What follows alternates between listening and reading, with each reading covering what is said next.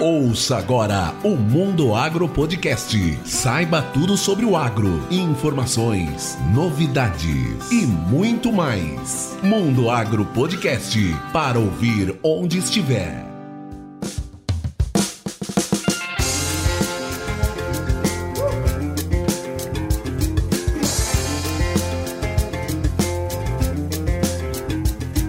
Se essa é a primeira vez que você está ouvindo o Mundo Agro Podcast, seja muito bem-vindo. Esse podcast é feito para você que mora no campo ou na cidade e quer ficar por dentro de tudo que rola sobre o agronegócio no Brasil e no mundo.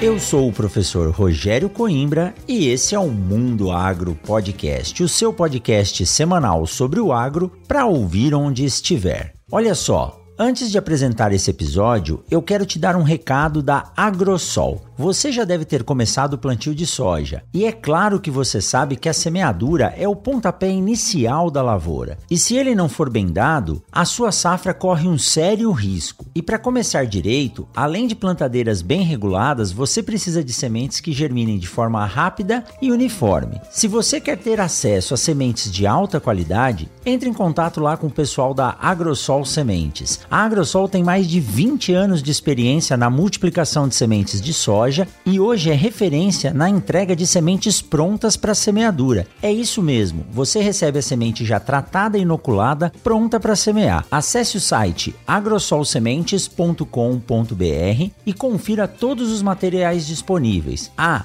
a Agrosol também está nas redes sociais como arroba agrosolsementesmt.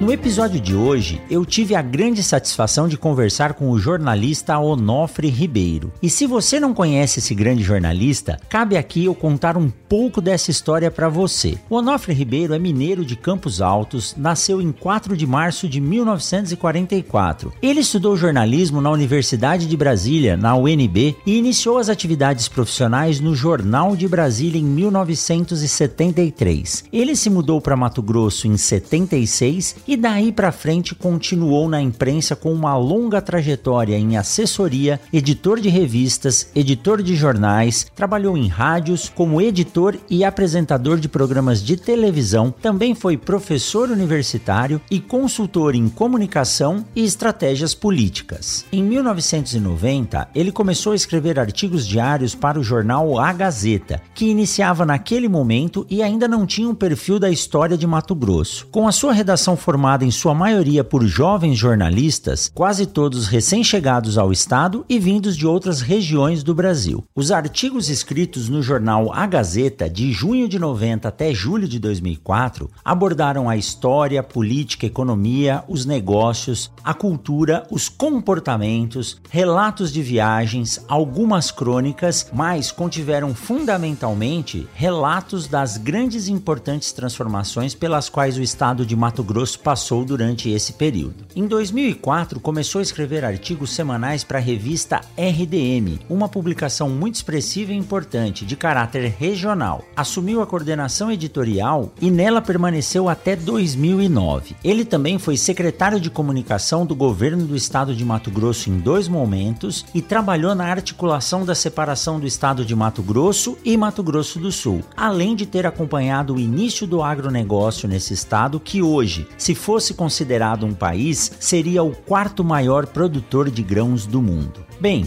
eu nem preciso dizer que esse episódio é um livro de história e que envolve principalmente a agropecuária do estado de Mato Grosso. Então, vamos chamar o Onofre Ribeiro para esse super bate-papo.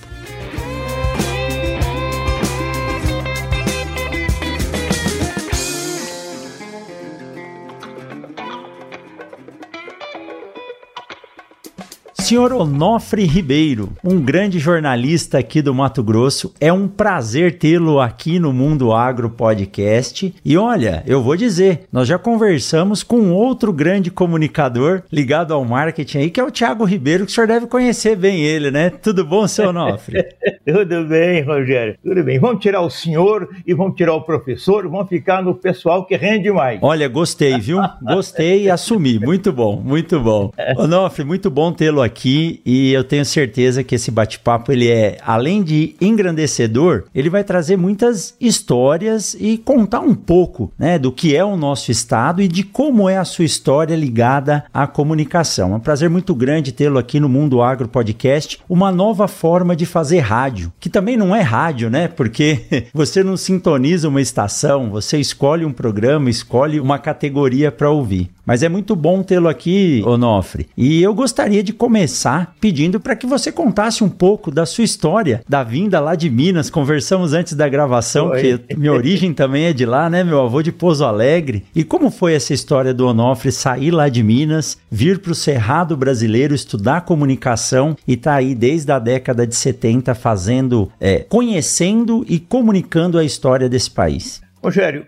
eu nasci numa pequenina cidade de Minas, montanhosa, chamada Campos Altos. É, o meu pai tinha uma pequena propriedade de café, que depois ampliou um pouco, mas não se tornou grande. E entre serras, a gente vivia muito isolado, era familiar. Então, eu nasci no batente roceiro, ali do café. O café é muito exigente, né? Muitos tratos culturais e tal, mas extremamente socializante. Ali, e também criado numa família grande, onde se conversava muito. Então, eu trouxe o dom do conversar do mineiro, né, do prosear. Eu tenho muito carinho por isso, porque a minha formação espiritual, sensorial, foi no escutar das prosas de Minas Gerais.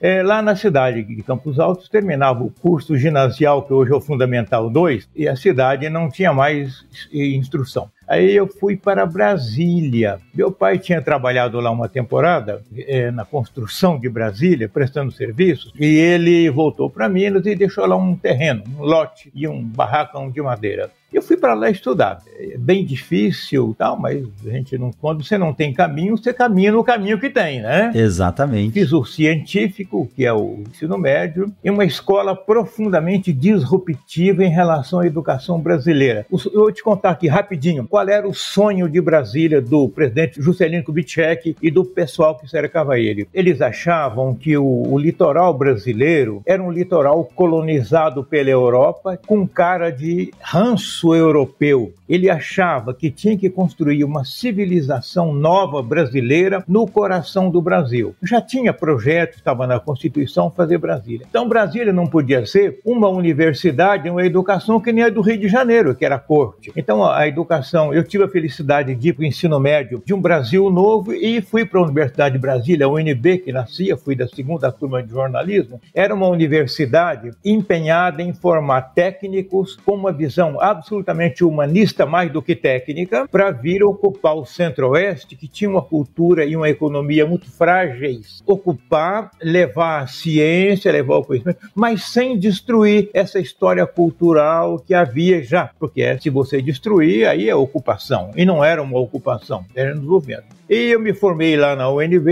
e fui trabalhar na imprensa em Brasília. Mas nessa altura eu já não me dava mais tão bem com Brasília. Eu achava que Brasília não tinha mais muito a ver comigo. E repentinamente o universo conspira. É, repentinamente apareceu um convite do governador da época, que chamava José Garcia Neto, para vir para Mato Grosso, trazer jornalistas. Ninguém queria vir, porque a ideia que tinha de Mato Grosso era que tinha índio na rua, onça na rua, jacaré, né? Ainda hoje tem alguém que pensa assim, né? Tem, tem pessoal não compreende que aqui já é uma nova civilização. Exatamente. Você vê, você está em Sinop. Olha, Sinop é uma civilização nova, onde há 40 anos atrás, quando eu estive aí, era uma rua esburacada com os barracos de madeira. Olha o que é Sinop hoje, né? Então, há uma civilização nova e a ideia era essa. E quando o governador me convidou, mas na hora eu, ele convidou através de uma amiga, na mesma hora eu disse que sim, sem consultar minha mulher e nem meus três filhos pequenos. Aceitei e vim. E cheguei 25 de agosto 76. Duas curiosidades. Eu cheguei em Brasília no dia 31 de janeiro de 61. O JK deixava o governo naquele dia. Eu cheguei em Mato Grosso no dia seguinte ao do sepultamento do JK. Então tinha uma relação aí, talvez até espiritual. E aqui em Mato Grosso nós tínhamos um estado extremamente, extremamente no passado o PIB era menos do que 1% do PIB nacional, a população chegava a menos de meio por cento da população nacional, e aqui respirava-se uma ideia de futuro, não se sabia por quê, porque não tinha motivo, exceto a riqueza do território. Mas nesse momento em que eu cheguei em 25 de agosto de 76, o Cerrado ainda não tinha sido trabalhado pela Embrapa. A Embrapa é de um ano atrás, 75. Então a Embrapa ainda não tinha feito o papel extraordinário que veio a fazer com o calcário, com a ocupação, etc. Então eu cheguei e o que complicava Mato Grosso naquele momento era a divisão do Estado que transcorria numa luta quase que fratricida entre o sul de Mato Grosso, que era paulista e mineiro e gaúcho, contra o norte Cuiabá, que era cuiabanos e não tinha essa mistura ainda. O sul de Mato Grosso era muito militante, politizado, e o norte era politizado, mas não era militante, era contra a divisão. E o, o sul de Mato Grosso era melhor articulado politicamente e tinha um canal direto no gabinete do presidente da República. O norte não tinha. O presidente da República, Ernesto Gás, o general Ernesto Gás, olhava o governador de Mato Grosso com maus olhos. Então, nessa briga de gigantes, o governador queria jornalistas novos e que trouxesse para cá para tentar dar uma igualdade na discussão. Ninguém quis vir. Eu vim, eu vim. E eu tenho uma facilidade de conexão com as situações. Eu rapidamente percebo a situação e rapidamente acho a estratégia. Aí eu cheguei aquela história, né? Eu não tinha mais ninguém com quem contar, então era eu só, né? Eu e Deus. Porque a imprensa local era muito devagar. Nós estamos falando de 45 anos atrás. Não era defeito, era o que era. E de repente eu comecei a ocupar espaço, ocupar espaço. Rapidamente me tornei secretário de comunicação no auge da divisão. Aí foi uma briga política muito grande. E eu entrei de cabeça, embora não tivesse muita experiência. Mas um homem impressionado é uma fera, né? Se você quiser saber o que é um homem, pressiona ele. É um bicho. Põe ele sob pressão, exato. É uma fera ferida, né? E nessa brincadeira toda veio a divisão, aconteceu. O Mato Grosso fez o, o governador de Mato Grosso era um estadista, ele soube conduzir a coisa, apesar da desvantagem política, e o Estado ficou muito beneficiado. Aqui acontecia já desde 73 a chegada de migrantes do Paraná e de São Paulo em maior número, depois de Minas, depois de Goiás, um pouco do Nordeste. Mas a economia ainda não tinha, porque o Cerrado ainda não tinha sido descoberto como fonte ocupado de... com a agricultura, né? Não, não tinha. Não, aqui a terra que valia dinheiro era terra de furnas e onde se criava gado. Cerrado era desvalorizadíssimo. Depois, quando a Embrapa veio, trouxe o calcário e trouxe aquele projeto do Alisson Paulinelli, que é meu amigo e é de Bambuí, pertinho de Campos Altos. Olha de novo o universo conspirando. Eu fui jornalista no gabinete dele uma época. Então, vim para cá e eu tinha esse espírito do novo. Eu sempre gosto, gostei muito do espírito do novo. Então, dividiu-se o Estado. O governador que assumiu, chamado de Frederico Campos, era um grande gerente. E o governo federal eh, cumpriu boa parte do entendimento de dá uma assistência econômica e financeira e programas especiais de desenvolvimento para o Estado sair daquele paradeiro, que aqui ficou parado. A parte rendável era do sul de Mato Grosso como uma pecuária extensiva e de baixa produtividade, mas era o que tinha. Aqui ficou madeira e garimpo. O garimpo acabou logo em seguida e a madeira não sustentaria o Estado. Então vieram os programas. Aquele programa que o Paulinelli criou, o Polo Centro, que em 75 tinha a ideia de incorporar um milhão de hectares de cerrado em Minas e Goiás e Mato Grosso do Sul. E incorporou muito mais. Veio a Embrapa trazendo o calcário e o gaúcho com a experiência agrícola do sul do país, que na verdade é uma experiência de origem europeia do final do século XIX, começo do século XX. Então, o Estado, esses programas, o programa da, da Grande Dourados, Prodegram para Grande Dourados, o programa Cerrado também, o programa Polo Centro para nós aqui e lá também, o Polo Amazônia para Amazônia, o Prodepan para o Pantanal e jogou-se dinheiro demais aqui para pesquisa, tecnologia, é, infraestrutura e para a própria agricultura. Financiamentos a perder de vista com juro insignificante. Para ocupar mesmo, né? Para ocupar mesmo, a qualquer preço. Por que a qualquer preço? Porque em 73 a França inventou uma história de que a Amazônia era internacional, não era brasileira. De que a França volta ao assunto sempre, voltou agora há dois anos atrás, né? Na época era o presidente Jorge Pompidou, hoje é o Macron. O governo militar brasileiro, general Garrafa Azul Médici, em 73, em resposta a essa, essa ideia da França, mandou ocupar a Amazônia num programa chamado Integrar para Não Entregar. E trouxe esses migrantes que eu já me referi. Mandou abrir a rodovia Cuiabá-Santarém, BR-163, abriu a Transamazônica lá em cima, completou a BR-364 até Porto Velho e começou um processo de integrar a Amazônia. Aos poucos, a agricultura foi se firmando. Esses programas acabaram porque o dinheiro para eles acabou, mas deixaram um saldo muito bom. Em 80 começa a primeira safra de soja tímida, mas era uma soja com semente vinda do Paraná, uma variedade chamada cristalina que dava 22 sacos por hectare. Mal e mal pagava o custo, porque o pessoal não tinha tecnologia de domínio do solo ainda. O sulista não conhecia o solo de areia do cerrado, ele conhecia argila do sul, não conhecia o regime de água, veio conhecer. As primeiras plantações foram de arroz no Araguaia, ali na região de Canarana, Água Boa, Querência, ali perderam o segundo ano o arroz, porque o arroz dava xoxo porque não tinha calcário. Então tudo isso foi acrescentando. E o governo criou uma companhia chamada Companhia de Financiamento da Produção, Paulinelli também, ministro da Agricultura, CFP. Ela comprava a produção por um preço mínimo que remunerava o produtor, que era para segurar ele, senão no primeiro prejuízo ele ia embora, né? E a CFP durou muitos anos e foi, e o Banco do Brasil começou a financiar mais regularmente e tal. E em 90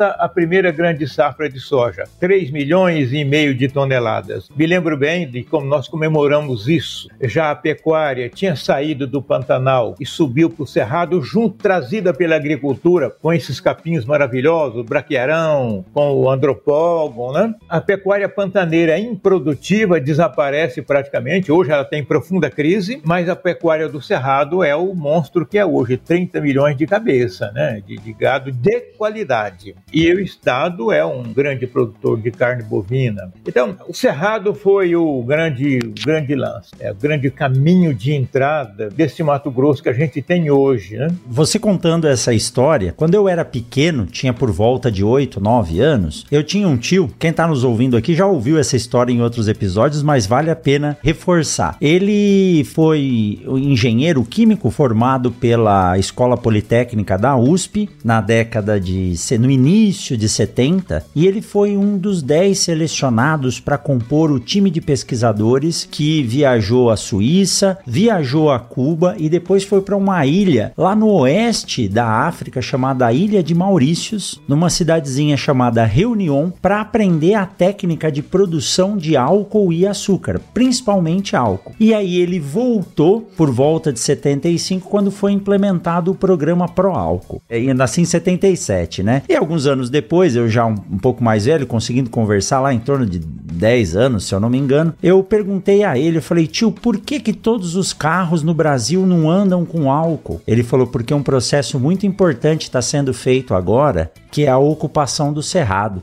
Muito se acha que lá não, se, não é possível se plantar, mas tem tecnologia para corrigir aquele solo e quando nós ocuparmos o cerrado, a produção agrícola no Brasil vai mudar. Infelizmente ele não viveu o suficiente para ver isso e hoje eu estou morando aqui no eixo 163, no meio do cerrado com essa grande produção agrícola e mais, né? Estamos vendo hoje a produção de álcool a partir de milho, né, que é um álcool mais caro, mas é um álcool que tem um bom rendimento e forma produtos que ajudam aí no desenvolvimento da agricultura e da pecuária, né? É, e ele deixa uns subprodutos bons, né, que compensam um pouco o preço, né? Sim, exatamente.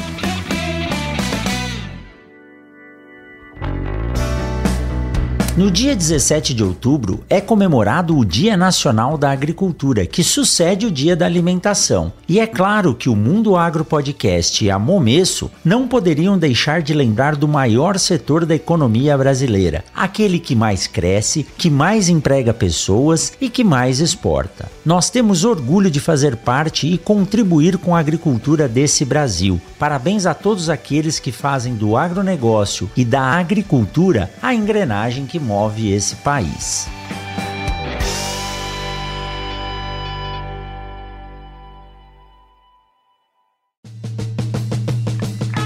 Mas no seu site tem uma frase muito interessante. Né? Diz que, que você viu o Brasil mudar na década de 50 de um país rural para um país urbano. Essa evolução foi importantíssima para a evolução do Brasil. Mas hoje nós estamos vendo um panorama diferente, né? Um êxodo contrário, muita gente querendo sair dos grandes centros urbanos para vir para o interior. Primeiro, porque tem muito emprego, segundo, porque a qualidade de vida é melhor. Como que foi poder ver e participar e comunicar essas duas mudanças? E o senhor vê hoje essa, essa volta de quem está na cidade querendo vir para o campo? Rogério, tinha um, um, estereótipo do Jeca Tatu, que era uma figura, do, uma figura do Monteiro Lobato, que era o homem do campo, preguiçoso, sem nenhuma técnica, fazedor de filhos e morria com 40 anos. Aliás, a idade média do brasileiro em 1950 era 40 anos. Quando acabou a Segunda Guerra Mundial, o Brasil tinha feito um caixa muito grande com a exportação de café para os Estados Unidos durante a guerra. A Argentina fez um caixa maravilhoso com a exportação de trigo e carne. Depois o peronismo comeu esse dinheiro. No Brasil, não. Criou-se a usina de Volta Redonda para processar aço. Criou-se a Eletrobras para produzir energia elétrica. E o governo investiu em infraestrutura de estradas, etc., e gerou empregos na cidade. E o Jeca Tatu, do Monteiro Lobato, mudou para a cidade. Ele não mudou, mas deu oportunidade para os filhos. Ele morreu, ele morreu Jeca. Morreu caipira, né? Na época era muito discriminado caipira, cafuçu, capial, né? Era pejorativo, né? Pejorativo demais, não tinha dente, unha arrancada, cabelo, né? O Mazarop, ele caracterizou bem esse personagem. Mas aí os filhos do Jeca, não. Esses foram para a escola, porque lá na roça não tinha escola, não tinha saúde, não tinha carteira assinada. A CLT é de 1943 e na cidade, a década de 50, com a questão do saldo da balança de pagamento de durante a guerra, o governo investiu e gerou emprego na cidade. Começou o processo, que terminou lá por volta de 1970. Vou dar um número. Em 1950, a população brasileira era de 50 milhões de habitantes. Hoje nós estamos 50, 70 anos depois, nós estamos com 225 milhões, cresceu quatro vezes e meia. A idade média na época era 40 anos. Em 1970, quando terminou a essa vinda enorme, o êxodo rural, a população do Brasil já era de 70 milhões. Você vê que o Jeca Tatu contribuiu muito para a população urbana e mudou o perfil dela, porque ele trouxe valores como religiosidade, valores familiares muito fortes. Não trouxe técnica, mas virou mão de obra para sustentar o crescimento urbano. Ele e os filhos. Depois os filhos, eu sou filho de Capial. Eu sou filho de Capial. Tive a felicidade de poder estudar, os meus irmãos também, os meus filhos também. O Tiago, meu filho, ele é filho de Capial. Eu sou Capial, sou caipira, sou Jeca Tatu tem um verniz urbano, mas eu criada na roça, vim para a cidade, etc. E nós construímos um mundo urbano. Só que o Brasil é um país que os economistas dizem que ele avança que nem voo de galinha. Faz um esforço, voa 5 metros, se arrebenta toda, aí demora a recuperar para tentar outro voo.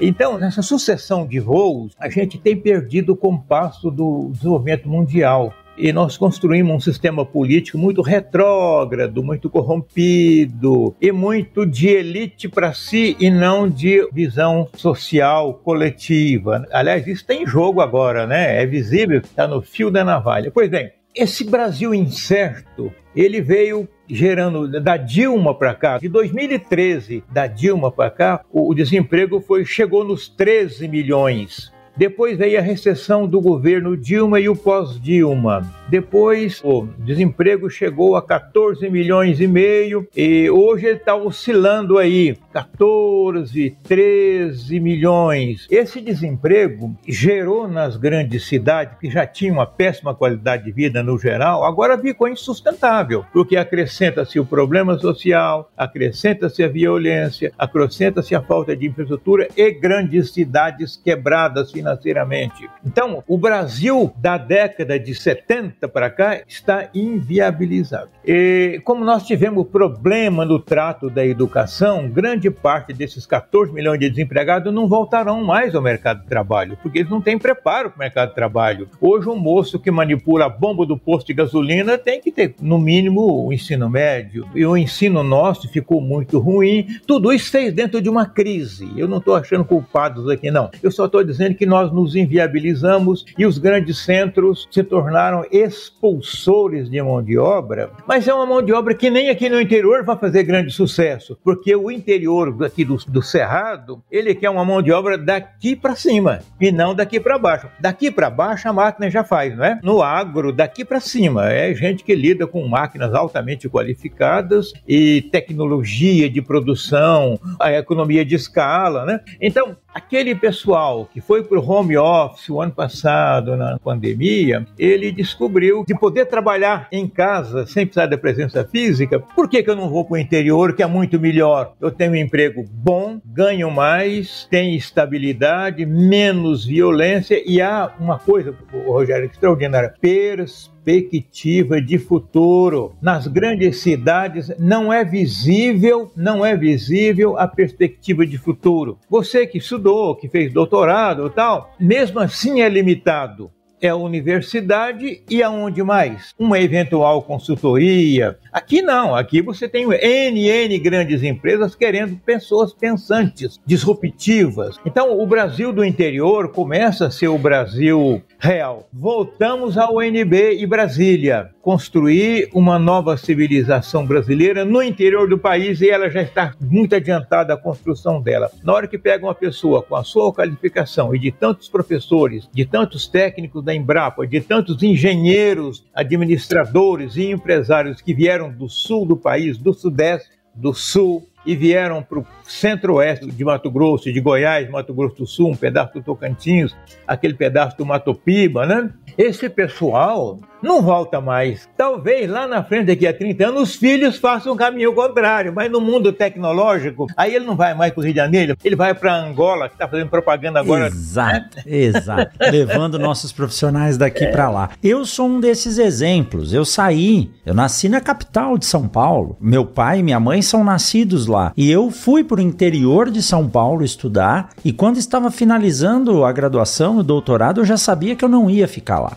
porque a grande chance de um emprego qualificado estava no interior do país. E hoje nós sofremos com falta de mão de obra qualificada. Um operador de máquina para colheita de soja, ele recebe entre 7 e 9 mil reais por mês trabalhando colhendo. Só que nós não temos operadores qualificados para operar essas máquinas no volume que os agricultores demandam. E olha só, não são 7 a 9 mil reais que ele recebe para pagar ainda eh, o imposto, para pagar o plano de saúde. Não, isso é líquido, porque ele mora na fazenda e hoje os produtores têm que disponibilizar para esse profissional uma casa a qual ele possa trazer a esposa e os filhos para morar com ele lá, para que ele possa ficar de plantão para colher a hora que precisa e não ficar correndo de um lado para o outro. Então, eu acredito que essa vinda para o interior ela está ocorrendo, mas aí a gente entra nesse detalhe que você falou. Hoje nós temos que investir muito em qualificação, em educação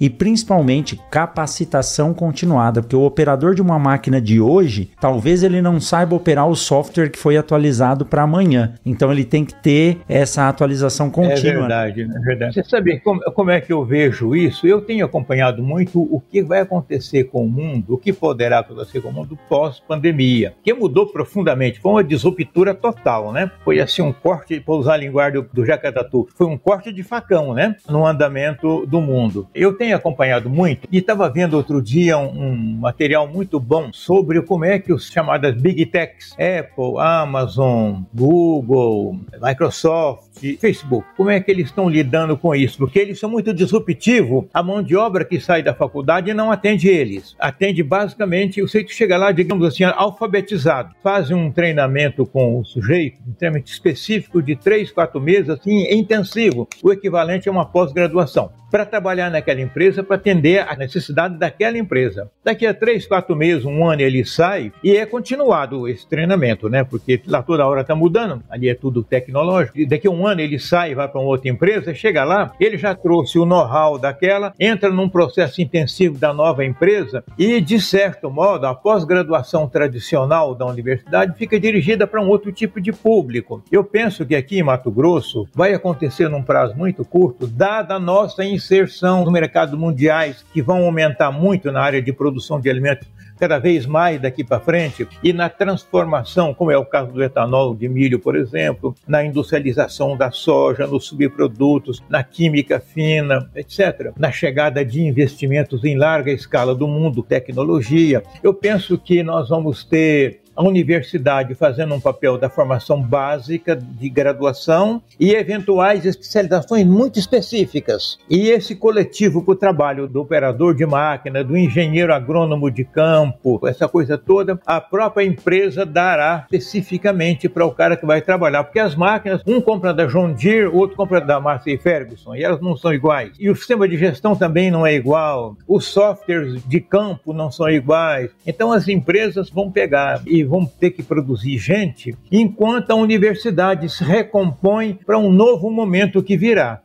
porque a tendência da economia brasileira, aí eu, tô, eu também estou estudando isso, Rogério, a tendência da economia brasileira, nós dificilmente seremos fabricantes de armas atômicas, nós não seremos um país referencial na produção de computadores, o mundo está caminhando para uma certa especialização. Eu vejo que aqui nós vamos ser especialistas em algumas coisas como meio ambiente, que é a mercadoria do século XXI. Uma das mais valiosas, né? Das mais valiosas. E nós estamos lidando com isso razoavelmente bem agora. Precisamos aprender mais. Segurança alimentar, né? O Brasil é um fornecedor de segurança alimentar, né? Se nós pensarmos nisso. É, é, isso é uma altíssima especialização. Água é um valor agregado monstruoso no mundo moderno. Minerais e um espírito empreendedor que se construiu de 1970 para cá com aqueles migrantes e foi evoluindo ao ponto que chegou agora. Aquele colono que chegou já está na terceira geração e o filho dele fez doutorado em alguma coisa na área de mercado, coisas assim.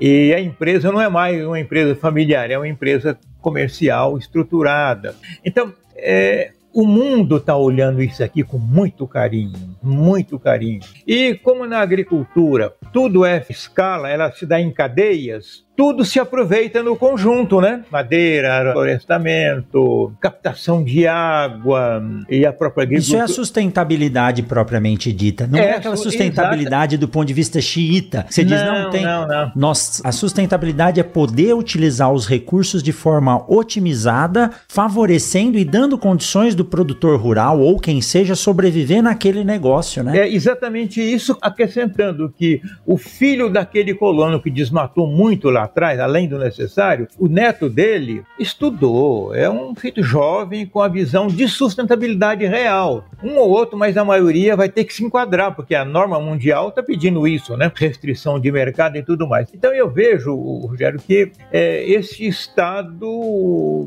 deverá ser, nesses próximos 10 anos, e 10 anos é amanhã, nesses próximos 10 anos, se há 30 anos atrás, 90, veio a grande safra de soja, 3 milhões e pouco de tonelada. Hoje nós chegamos a quase 40, olha, crescemos 10 vezes em 30 anos. Daqui a 10 anos a gente pode, é, com a integração das terras de pastagem extensiva, e tecnologia nova que virão, a gente vai estar produzindo, a gente vai estar no mapa da segurança alimentar mundial. E o volume de investimentos do mundo vai ser necessário aqui. Imagine só a Índia entrando no mercado para comprar alimentos, desestrutura tudo. Então eu fico pensando, eu gostaria de ter 30 anos e não 77 para ver de novo essa segunda virada. Na terceira que eu vi a virada do Brasil caipira para Brasil urbano, vi a virada de Mato Grosso rural para o Mato Grosso produtivo.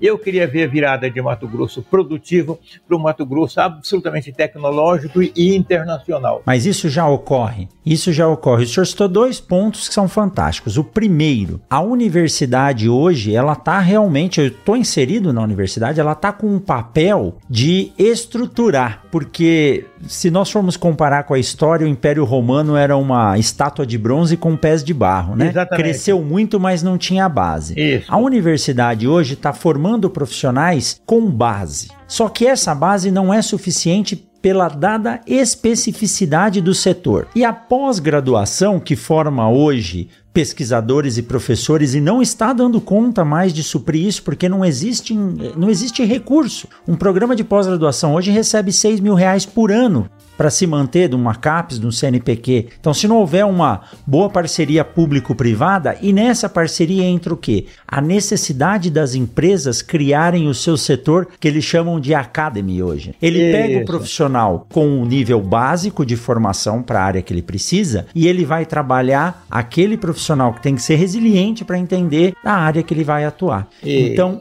esse desenvolvimento ele foi necessário e eu acho ele muito promissor, porque ele dá ao setor a possibilidade de modelar o profissional da forma com que, com que ele quer. E o Brasil hoje, uh, Onofre, com a capacidade de produção, produzindo aí em média 55 sacos, em média, de soja por hectare, e as outras proteína, o milho, assim por diante, nós já produzimos quatro vezes a necessidade de alimento que o Brasil precisa. Então, nós somos fornecedor de segurança alimentar. E eu voltei de Brasília, lá tem áreas produzindo 110 sacos de soja por hectare. Então, 110 sacos significa dobrar a capacidade de produção. Em 90 era 22 sacos por hectare, praticamente três vezes aquela produção. Em quantos anos? Pouco tempo. Então, nós temos essa possibilidade de aumentar essa produção sem a necessidade de derrubar uma árvore, ou seja, isso é tecnologia, Isso. e se tornar realmente um fornecedor de segurança alimentar. Esses dois pontos eu acho que são uma virada muito importante na história da evolução da economia e da agricultura do Brasil para o mundo, né? Agora a gente precisa organizar isso para saber trabalhar de forma econômica adequada. Agora, sabe, Rogério, eu estou olhando com muita atenção e lamentando que o Congresso brasileiro, nesse momento, tem uma pinimba. Pinimba, para quem não sabe, é uma encrenca com o governo, o governo Bolsonaro, o Congresso, o STF, os poderes do Estado.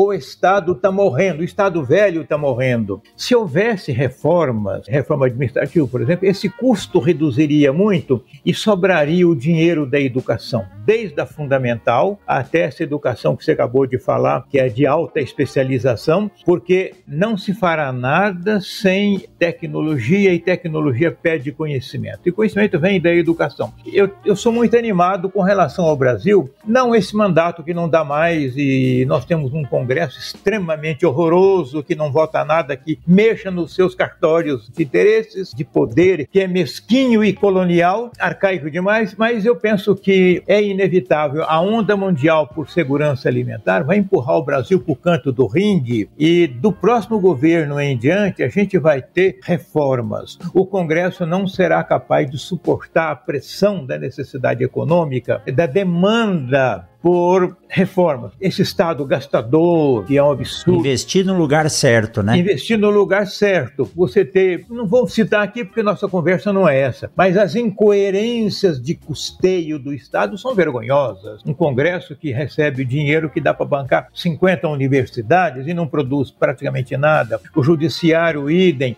A ideia de justiça é boa, mas não a que tem aí, porque ela é corporativa. A hora que isso voltar a ser o que tem que ser filosoficamente, a pandemia mostrou que nós temos que investir em saúde. Bom, o mundo não estava preparado para lidar com a saúde pública em crise. Não é só o Brasil, não, o mundo. E a educação, o Brasil mostrou claramente que o que vem depois da pandemia, nós também não estamos prontos para lidar com ela, porque nós não preparamos, não nos preparamos para isso do ponto de vista de tecnologia, do ponto de vista de conhecimento, Exato. né? A pandemia mostrou que a pesquisa, ela não é feita para favorecer o pesquisador. A pesquisa, ela é feita para dar segurança à população. É. Produzir uma vacina em um ano Quantos pesquisadores não bateram de frente comigo e falaram: ah, vacinas são 3, 4 anos. A ciência mostrou que pode. Pode. Variedades de soja, de trigo. Eu participo bastante de grupos com os agricultores, assim como você tem bastante contato. Trigo sendo produzido no Cerrado, com produtividades altíssimas. Quando se pensou nisso? O Brasil é dependente de trigo da Argentina. Pois é. Então, nós temos capacidade. Agora precisa realmente investir na educação.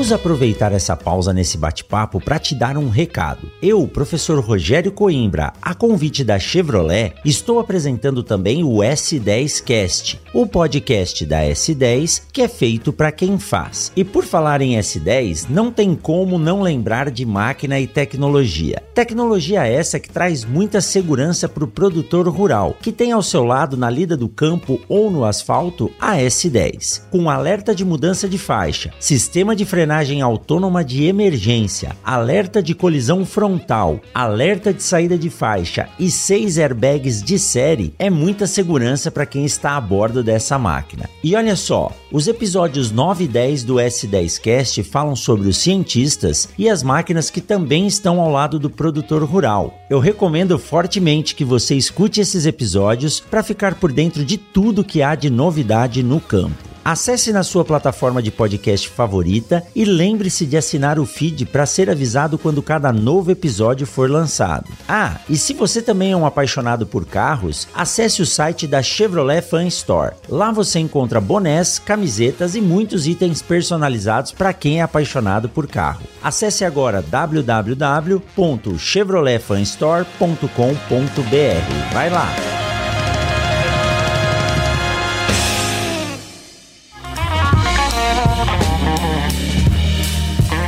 Então a gente precisa investir na base. Volto de novo. Eu gosto de história, viu, Onof? Ah, que então, bom. a história do Império Romano, ela mostra muito a evolução do que o Brasil vem fazendo. Se trabalha sem organização, cresce muito, mas não dá base para sustentar. O Império Romano cresceu, ruiu porque ele fica dando tombo toda hora. E aí você não anda, né? Exatamente. É o voo da galinha. Sim. É, mas eu penso que eu penso que se nós conseguimos em 40 anos dar esse salto na agricultura aqui em Mato Grosso e na pecuária também, deixa eu só te lembrar, quando eu cheguei aqui na década de 70, um boi do Pantanal era um boizinho de herança europeia, portuguesa ou espanhola, que subiu das missões lá no Rio Grande do Sul, da Argentina, veio enfiando no Pantanal, brigando com os carrapatos, com a chuva e com a seca, e sobreviveu um boizinho pequeno. Com oito anos ele pegava 15 arrobas. Hoje você com dois anos tem um boi de 25 arroba, com uma carne macia,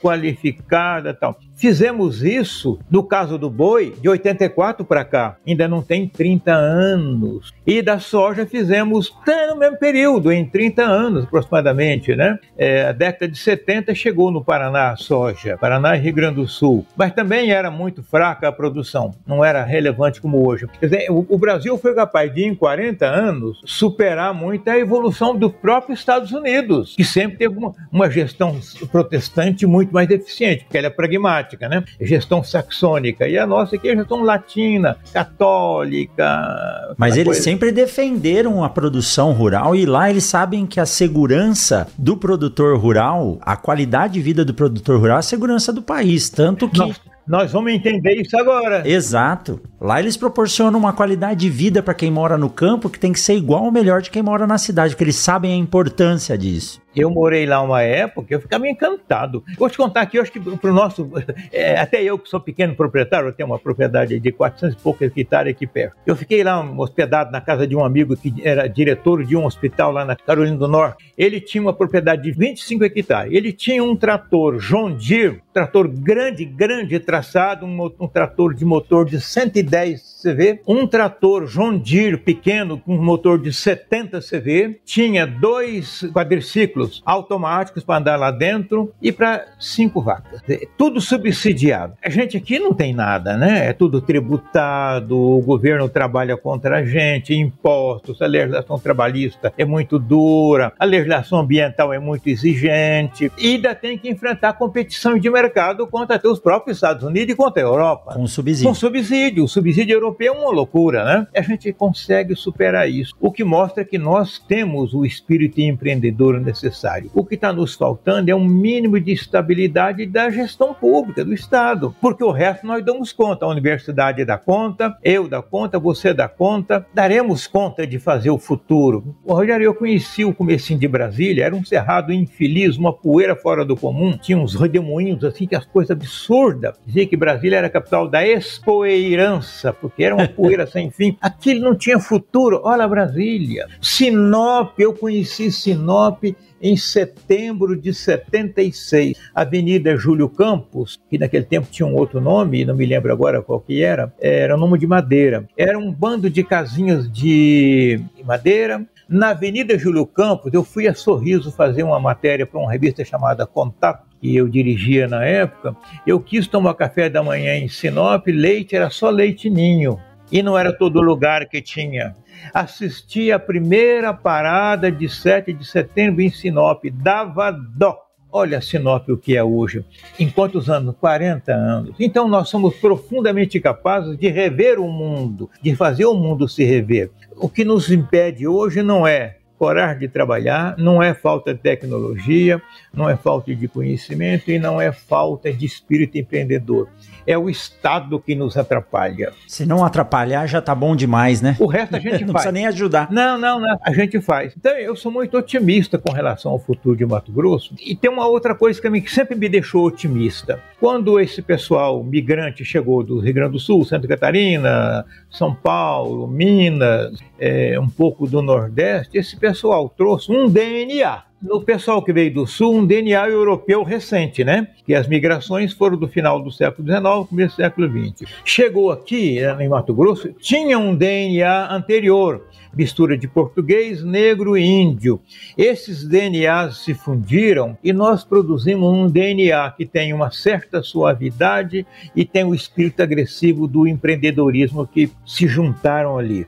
Então nós temos uma coisa, o empreendedorismo humanizado. É, isso é muito rico no mundo. O mundo não tem muito isso. Então a gente tem, está tudo a nosso favor. Só mesmo uma questão do tempo e a questão do Estado brasileiro se modernizar um pouco para deixar de ser essa anta que ele, a Leviatã do Thomas é. Hobbes, né? Tem que virar essa chave, Tem nós que temos que passar chave. essa fase. Nós temos que entender que o, o recurso público é um recurso que tem que ser voltado à população mesmo, porque é um absurdo. Agora a gente precisa de um Estado que seja ativo, dinâmico e nos ajude a receber esse dinheiro externo, reinvestir ele aqui dentro e produzir mais de forma efetiva, né? E não só segurar. É, eu me lembro, tive a oportunidade de morar em Brasília há tanto tempo e lá eu fui jornalista por alguns anos. Eu acabei tendo de novo a felicidade de conviver com alguns daqueles fundadores de Brasília. Sabe aqueles idealistas que ajudar engenheiros, gestores que ajudaram a construir Brasília. A construir que eu digo é do zero, né? Então era eram pessoas, sim, pessoas de uma qualidade espiritual maior, porque eles têm uma, uma crença resiliente num futuro que nem aparecia naquele tempo possível. E era um futuro muito improvável, tudo contra, que as máquinas antigas. Hoje você com uma máquina essa PC, você faz o que uma, uma daquelas motos Scraper gastava uma semana para fazer, você faz numa hora na PC. Então, esses caras fizeram Brasília. Brasília se baseou muito, e depois eu acabei estudando isso bastante, nas profecias profecias de Dom Bosco. Dom Bosco foi um sacerdote italiano que viveu no final do século XIX e ele era dado a ter sonhos proféticos. A terceira profecia dele é assim chamada, a gente encontra no Google. Ele diz que entre os paralelos 15 e 20 nasceria uma nova civilização a partir de uma cidade com um lago, que no caso é Brasília. 1893 6, que é a onda do sonho, da profecia, não existia lago nenhum no centro-oeste, no centro-oeste. Então, ele fala e que nascer, ele vai dizendo que serão descobertas riquezas incalculáveis e será um lugar de, da fartura do, do, do leite e do mel que é aquela imagem bíblica né, do povo de Israel no deserto. Ele prevê isso que nós estamos falando aqui. Na verdade, pela profecia de Dom Bosco, nós já alcançamos isso. E ele fala, ele dá datas, tem mais isso. Dom Bosco dá datas. Dentro da profecia de Dom Bosco, Mato Grosso, pela mistura de DNAs humanos que aconteceram aqui, será o coração do mundo. Aliás, me permite contar outra historinha rapidinha. Aí, aí, entra o mineiro contador de história, né?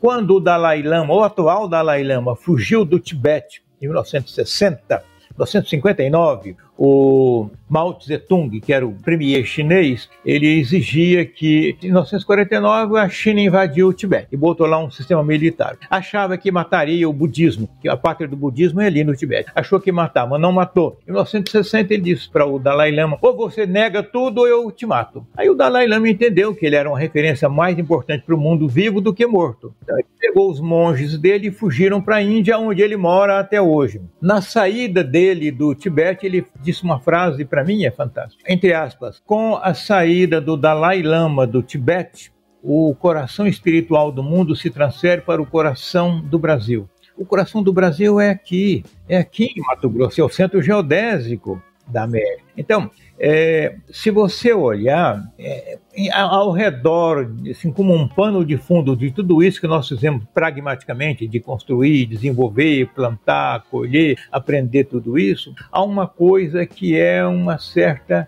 espiritualidade. Com gente, certeza. Há uma, Com certeza. Há um, há um elemento visível aqui nessa, nessa linha. Tá aí, então bate com o Dom Bosco, bate com o Dalai Lama e bate com Chico Xavier, né? Coração do Brasil, Pátria do Evangelho, Coração do Mundo. E há também outras leituras muito interessantes nessa direção.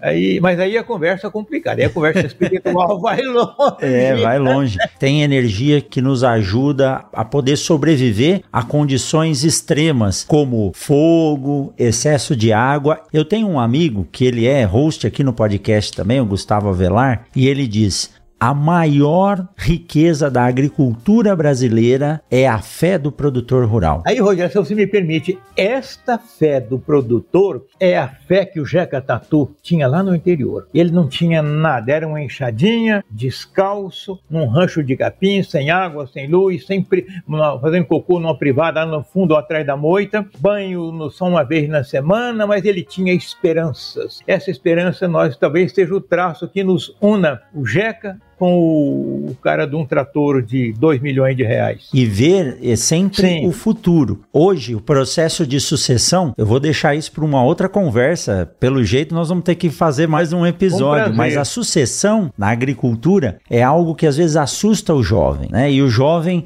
muitas vezes nos relata: olha, poxa, eu tive uma safra ruim, aí se desespera, descabela. Aí o pai, que está aqui desde a década de 70, que chegou naquela Sinop, que só vinha comida fresca de avião, ele ele fala: calma, essa foi ruim, mas espera que as próximas vão ser melhor e, e com isso a gente equilibra. Então, isso é experiência, é fé e experiência. Fé e experiência. A experiência foi permitindo que ele se mantivesse e gerou, a fé permitiu que ele se mantivesse, e o manter gerou a experiência. Né? Eu sou muito otimista, Rogério, com o futuro. Eu lamento, é, já está mais perto de 80 do que de 40, né? Talvez não possa ver tudo aquilo que acontecerá de bom no futuro. Eu acredito acredito muito naquele pioneiro que eu vi chegar em cima de uns caminhões velhos e hoje ver os, os herdeiros. Deixa eu te contar uma coisa que eu acho muito interessante contar. Telefone só tinha em Cuiabá na década de 70 e 80. Não havia asfalto entre Cuiabá e Alta Floresta. O asfalto veio no ano de 84. O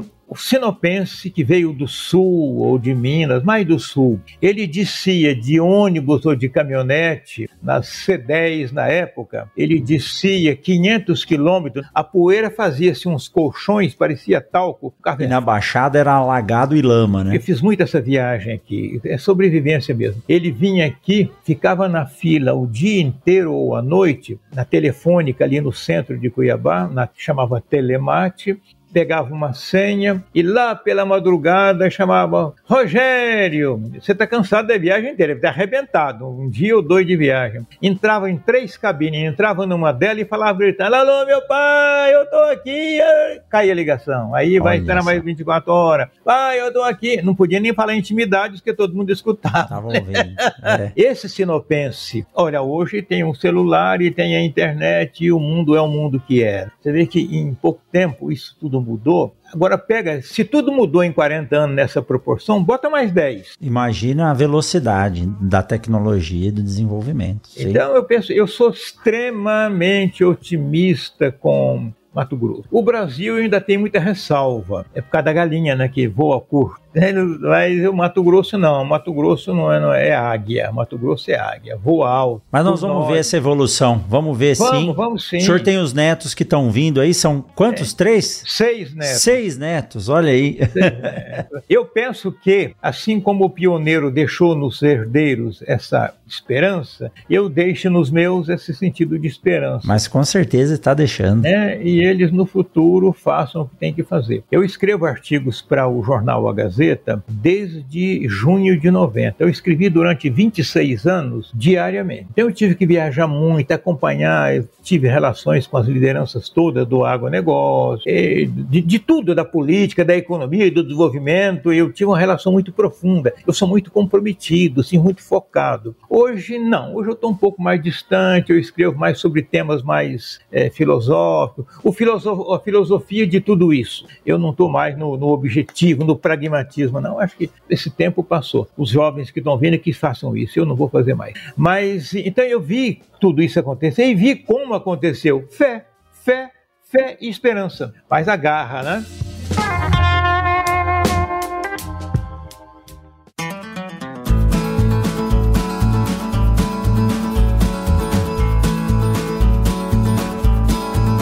Você já sabe que o Mundo Agro Podcast faz parte da rede Agrocast, a primeira e maior rede de podcasts do agronegócio do Brasil. E aproveitando, eu quero convidar você para ouvir o Exalcast, que também faz parte da rede Agrocast. Apresentado pelo meu amigo engenheiro agrônomo Fernando Martins, mais conhecido como Dindim, o Exalcast é um podcast feito por com e para os exalquianos. Mas eu tenho a tranquilidade de dizer a você que lá tem muitas histórias bacanas que contam um pouco da formação do engenheiro agrônomo e da história do curso e da agronomia no Brasil. Então, terminando esse episódio, procure no seu aplicativo favorito de podcasts por Exalcast e conheça mais esse grande podcast da rede Agrocast. Vai lá!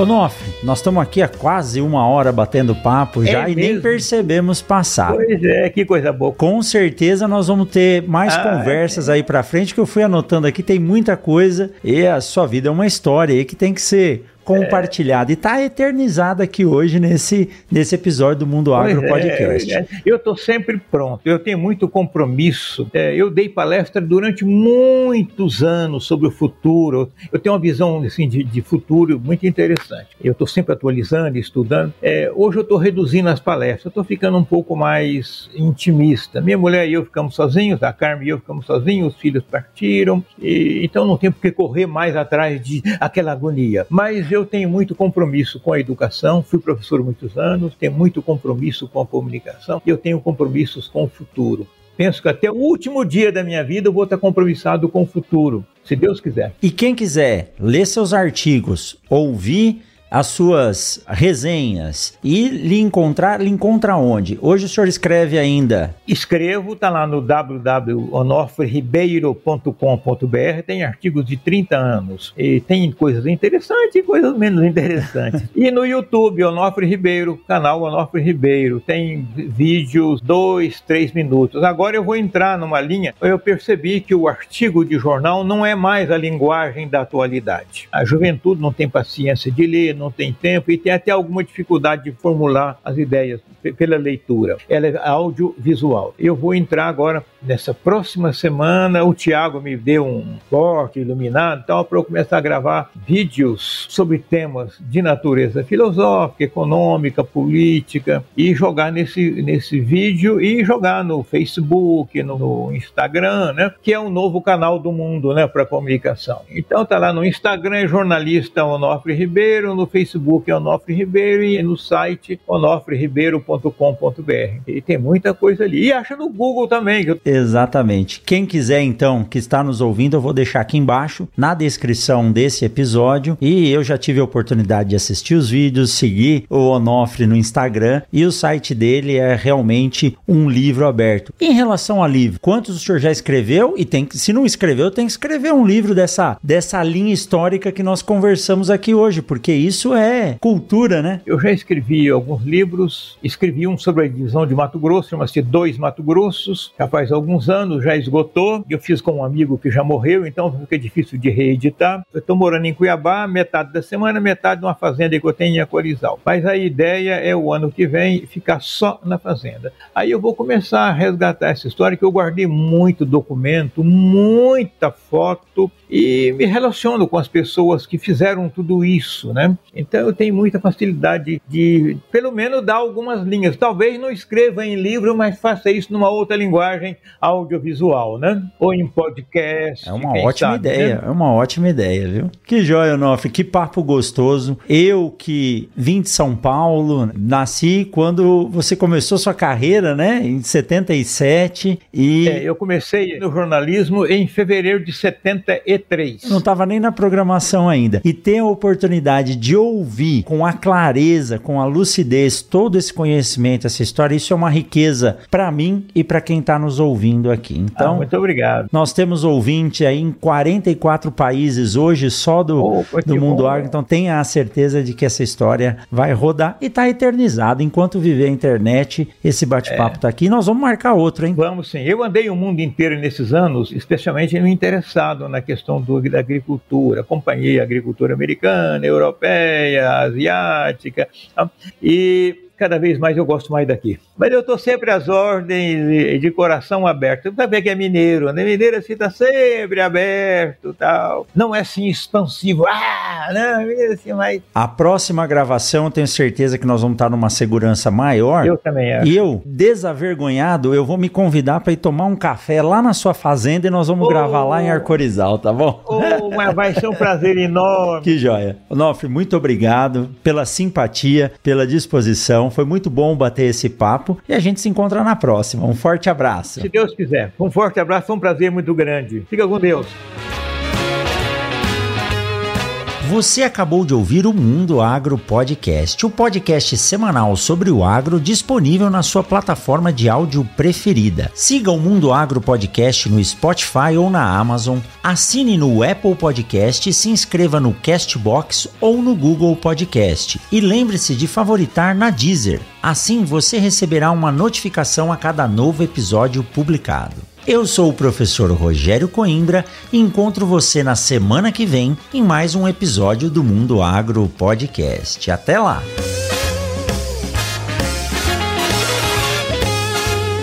Mundo Agro Podcast para ouvir onde estiver.